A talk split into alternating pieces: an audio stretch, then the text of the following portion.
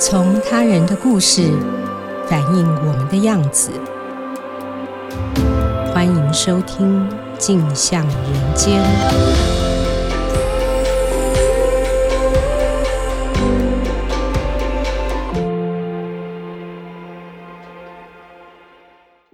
各位听众，大家好，欢迎收听由静好听与静周刊共同制作播出的节目《镜像人间》。我是静周刊人物组记者陈昌远，今天要跟大家聊聊二零零四年雅典奥运跆拳道金牌选手陈思欣。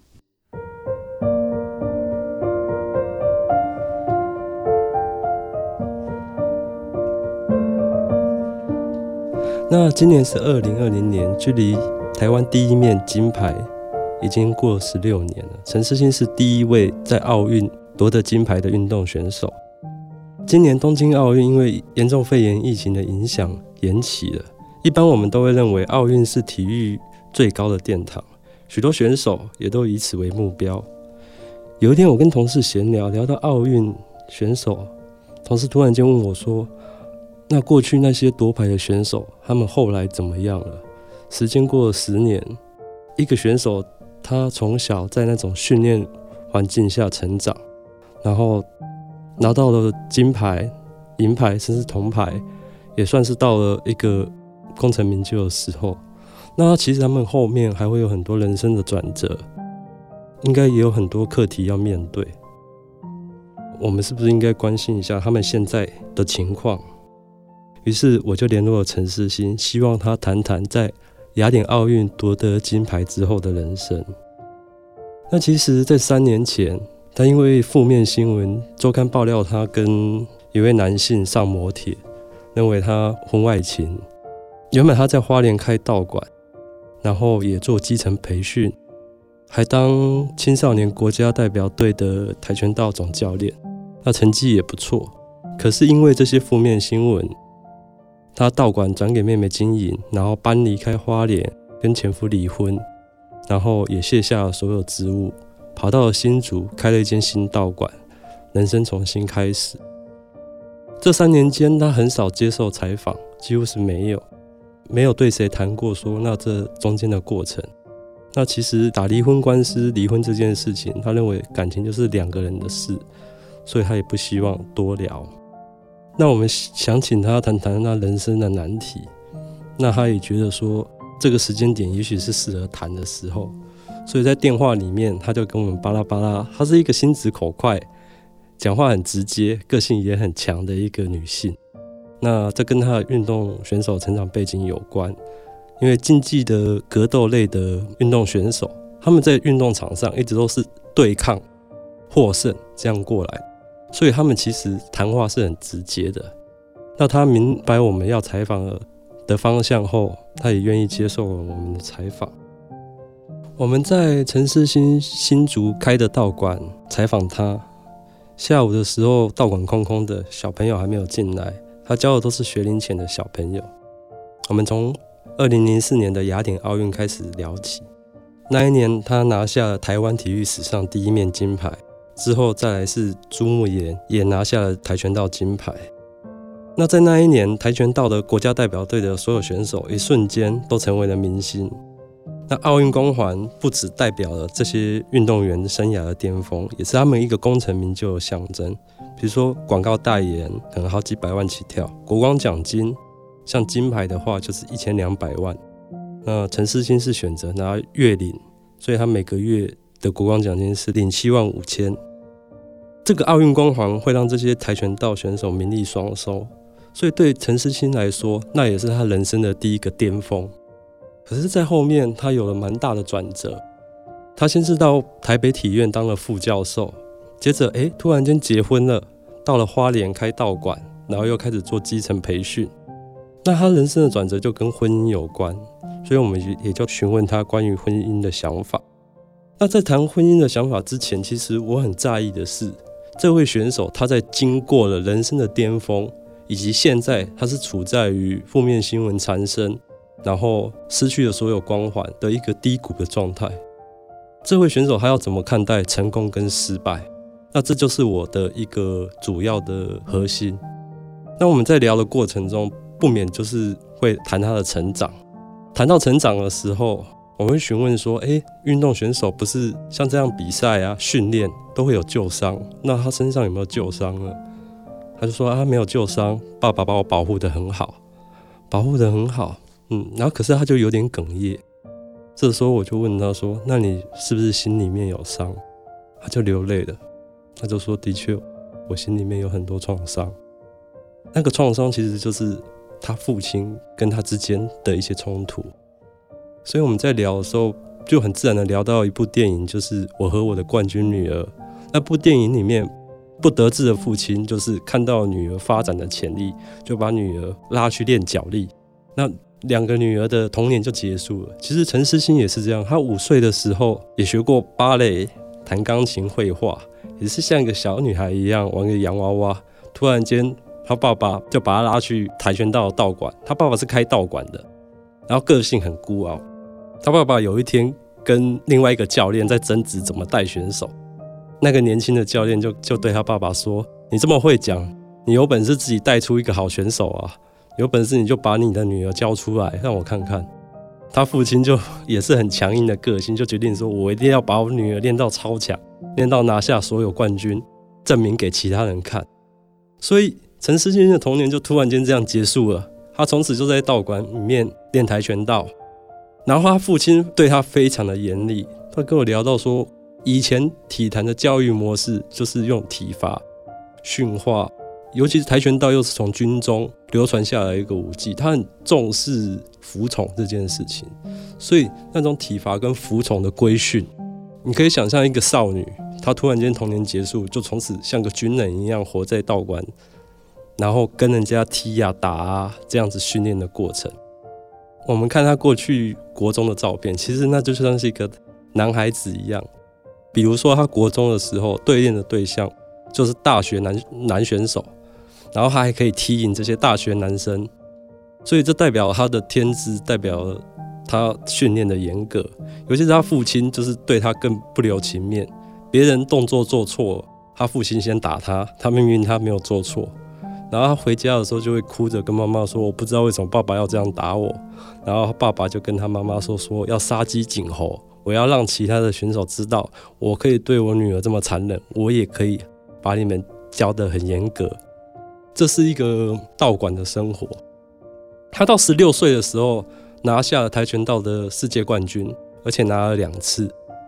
他等于那个时候跆拳道还不是奥运项目，所以你拿到世界杯其实就是一个世界的巅峰了。那是成人的比赛。他当时面对的对手，其实其他国家的比赛选手也有大学生。那十六岁的时候，他觉得我父亲的心愿我完成了，我想要做自己。运动选手个性，尤其是在他的成长环境下，他有一种很强烈的反叛性格，所以当时他很强硬的选择他离家出走，他不要再听爸爸告诉他说，为什么你人生只有跆拳道。当时他其实继续当国手培训的，那他就从高雄的选手训练中心自己离家出走，去外面做直销、摆地摊，然后当过槟榔西施。有一段时间他没钱，还住过家福中心。那爸爸来劝他回家，他也不要。爸爸只好留一张提款卡给他，有钱的话就可以使用。我在跟他聊到这一段的时候，他个性真的很强势。他跟我说，他爸爸来劝他，他也不要听。他说他不是吵不赢他爸爸，他到现在其实跟他爸爸在一起，因为他爸爸讲话就像训话一样。他爸爸也说，他叫我教练的次数比叫爸爸还多，所以。陈思欣有的时候会像一个选手一样听爸爸的话，可是有的时候他又会想要反抗父亲，做自己，所以他也觉得说，哎，电影中我和我的冠军女儿，那个女儿最后又听爸爸的建议，然后拿下冠军。可是他觉得他比那个主角还厉害，他觉得他不听爸爸要讲什么，他觉得我跟我爸爸吵架，我是吵得赢的，我只是不要听他讲我为什么这辈子只能有跆拳道。十八岁的时候，他在回归家里面，就是荒废了两年，再回到跆拳道的路上。其实跆拳道已经成为奥运项目了，那他算是迷途知返，反正就是再重新回去，然后再继续完成父亲的心愿，最后也真的拿下了奥运金牌，又完成了一次父亲的心愿。你想想，一个女儿，其实能做到这样不容易，父亲的心愿他都达到了，功成名就，钱、名利还有技术的巅峰，运动选手生涯他都得到了。那个时候他面对的就是人生的迷茫了。那我要怎么办？我要怎么做？比如说他跟我聊的时候，他会说：“我很聪明啊，我只是时间都花在训练上。”所以我接受媒体采访的时候，就会觉得自己好像没内涵、没素养。所以他想要学英文，到国外读书。比如说，他会想要念伯克莱大学读运动行销。而那个时候，台北体院邀请他去当副教授，父亲又觉得说这是一个很好的选项，比起到国外读书好。所以他又听了父亲的建议去当副教授。学校环境那样让他不适应。我刚刚有聊到说，我会想要问他婚姻的过程，为什么要特别聊这一段？因为我在问他为什么会结婚的时候，婚外情是让他人生跌落谷底的一个因子。那我们不可避免的就是去询问为什么会有这段婚姻。尤其是我在询问他，他二十岁的时候其实是跟记者谈过，他想要跟人同居，不想要结婚。可是他后来选择结婚了。那我就问他，他就说因为一时冲动，爱到较惨死。所以他就跟这位他读博士班的学长结婚了，而且还瞒着家人，然后就离职跑去花莲开民宿，就这样开始新的生活。他说他内心动乱，他想要改变他的环境，可是结婚两个月他就后悔了，然后他又觉得说我自己好不孝哦，我没有征得父母同意，父母没有认可我就结婚了，然后又这样子来的，所以他就一直在提离婚，可是他的前夫不愿意。所以后来他就专心在经营他的跆拳道事业上，那跟他的前夫就渐行渐远，等于说没有感情。这十年间，他一直在跟他前夫提离婚。但是媒体采访的时候，他又觉得我在脸书上，在对外发言上，我又要像个一家和乐、力争上游的一个人，因为他是一个体育名人，有个明星光环，他不能够有不一样的面貌。所以婚姻就这样过了十年。因为这个周刊爆料，他才正式打离婚官司，然后离婚。所以在跟他谈的时候，他会突然冒出一句：“他觉得这个爆料很好，他结束了他的婚姻。”但他也一直骂他的前夫啊。还是回到为什么会想结婚这个部分，我们人物组在一些问题上会不断的去问，反复的问。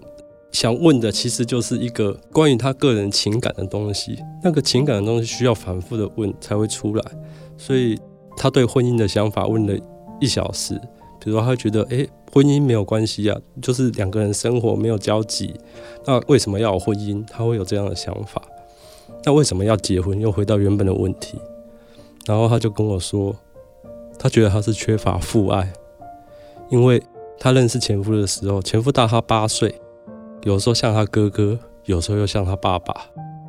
那其实就有一个哦，原来你会渴望婚姻的原因，是因为就像你说的，你希望有一个爸爸的关怀，这是你在成长过程中在父亲身上得不到的东西。那陈世新其实有个矛盾的心态，很多时候他不想听父亲的意见，所以跟父亲冲突。他的妹妹就会说啊，我姐姐跟我爸爸就像两根刺一样。他们在一起，就算他们都没有说话，你也会觉得他们在吵架，是这样子相处的情况。但是陈思欣又不是完全不听父亲的意见，比如说他从台北到花莲结了婚，他一开始经营民宿，经营民宿要有接待客人、打扫的工作，尤其是打扫，他每天五点起床，开始亲自打扫民宿。一般我们觉得说，我们请清洁工清理就好。他是一个奥运金牌选手，何必做这些？那我问他，他就跟我说：“我爸爸告诉我，凡事只要跟你有关系的事情，你都要亲力亲为。这就是父亲教育的影响。这个东西会在他的思考中，然后影响着他。即便是这样子很小的事情。那后来民宿结束经营，他转开道馆，开道馆也是父亲到花莲看他。”提醒他说，他毕竟还是一个跆拳道奥运金牌选手，不要荒废了自己，不要浪费了这些才能跟资历。所以他又经营道馆做基层培训，希望跆拳道这个运动项目能够在花莲扎根，然后培育出下一面夺得奥运金牌的选手。他其实是有这样的梦想的。他抗拒父亲，可是他在人生迷茫的时候，他又会听从父亲的意见。然后他本身也有那种非常投入的个性，所以他也真的能做到。只是很可惜，就是因为最后负面新闻的关系，所以这一切都停摆了。他现在人生又算是从头开始了。在跟陈世新聊的过程中，我觉得每一个人都会遇到成功跟失败。有一些人是获得微小的成功，有一些人获得微小的失败。